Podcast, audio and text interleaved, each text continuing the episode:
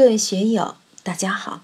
今天我们继续学习《禅说庄子》山木自在无碍的生活艺术第三讲“尽兴知命的处世之道”第三部分。大家可以通过查看本段声音简介了解学习内容。让我们一起来听听冯学成老师的解读。在山木篇里，孔子穷于陈蔡之间。反复说了三次，孔子的名气大，可以反复把他老人家请出来当演员。战国时期的庄子本身就是一个穷困潦倒的人，无名无利。尽管他说自己去见了魏王、楚王、赵王，也不过是为了自己搞点热闹、虚张声势，想当然的去见这些诸侯而已。实际上，他是根本没见过这些诸侯的。按照司马迁的说法，庄子当初不过是在一个小林场里看林子，就像我们现在承包一个漆树林，聘用他当个管理员而已。他不过是个最小的基层干部，哪有资格见诸侯呢？孔夫子的名气大，所以就借孔夫子来帮他说话。不仅是孔夫子。他还经常把皇帝、尧、舜这些大人物抬出来帮着他说话。孔子穷于陈蔡之间，七日不伙食，亦是没有生火的条件，吃了七天的干粮。左锯槁木，右击槁枝，而歌标示之风。有其具而无其数，有其声而无公爵。木生与人生，离然有当于人之心。我们小木头经常画动漫，可以来找找这个感觉。孔子当时是什么状态呢？要倒不倒的，靠着一根枯树干，手里把玩着一根枯树枝，这个动作表演出来，就像人喝醉了一样。标示之风是什么？风雅颂大家都知道，标示之风就是神龙氏时代的歌曲。神龙又在皇帝之前，有其具而无其数，有没有具呢？有嘛？他心里还拿着一根指挥棒呢。无其数是什么意思呢？就是说节拍是乱的，有的时候急，有的时候缓。有其声而无公爵。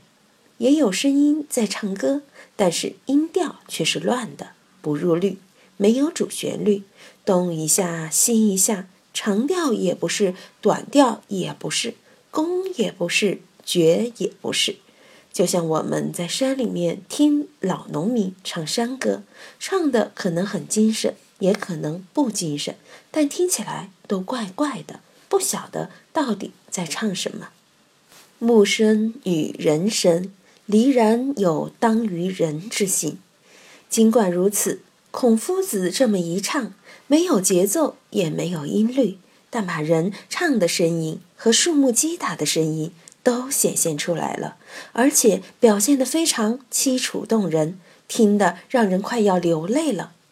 我也见过几位不懂音乐的人，他们忧伤时、欢唱时，情不自禁地哼了几段没谱的调，还真的。能打动人心。颜回端拱玄木而窥之。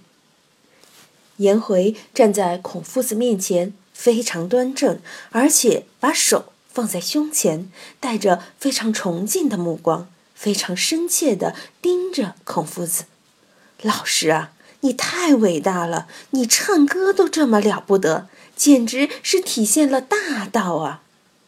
想当年，我在海灯法师、本光法师身边，也常常用这种神态仰望着自己崇敬的老师啊。仲尼恐其广己而造大也，爱己而造哀也。孔子怕颜回因为崇拜自己，把现在的困境看得太重，又怕他因为爱惜自己而造成过分的哀痛，怕颜渊在困于陈蔡之间的时候。过于为老师操劳而伤了自己的身体，于是呢，就在后面提出了一个天和人的观念。这一句我们引申谈一下：广己而造大，就不是实事求是的态度。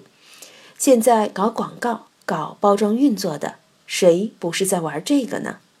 对于诚实的人而言，这就是虚伪造假吗？周敦颐先生在《通书》里说：“时圣善也，名圣耻也。故君子尽德修业，孜孜不息，务实胜也。德业有未著，则孔孔然为人知，远耻也。小人则伪而已矣。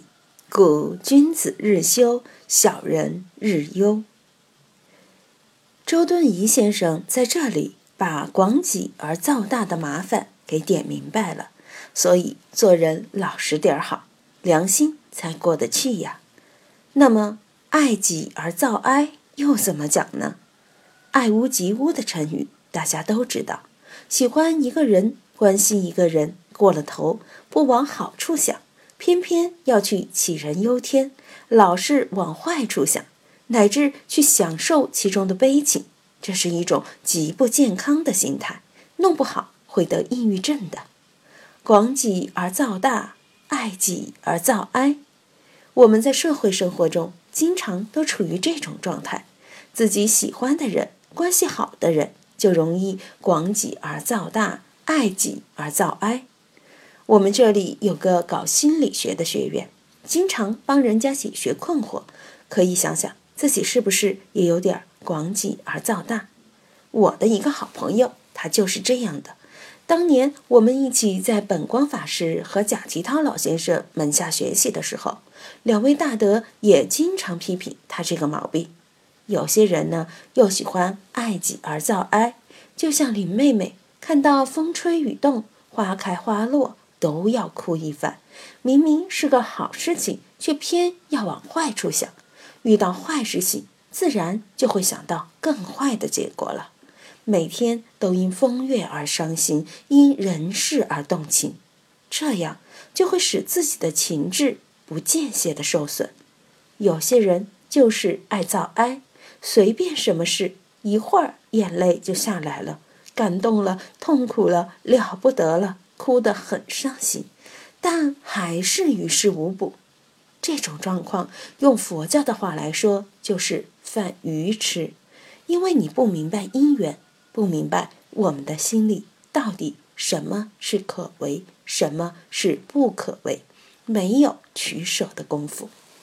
今天就读到这里，欢迎大家在评论中分享所思所得。我是万万，我在成都龙江书院为您读书。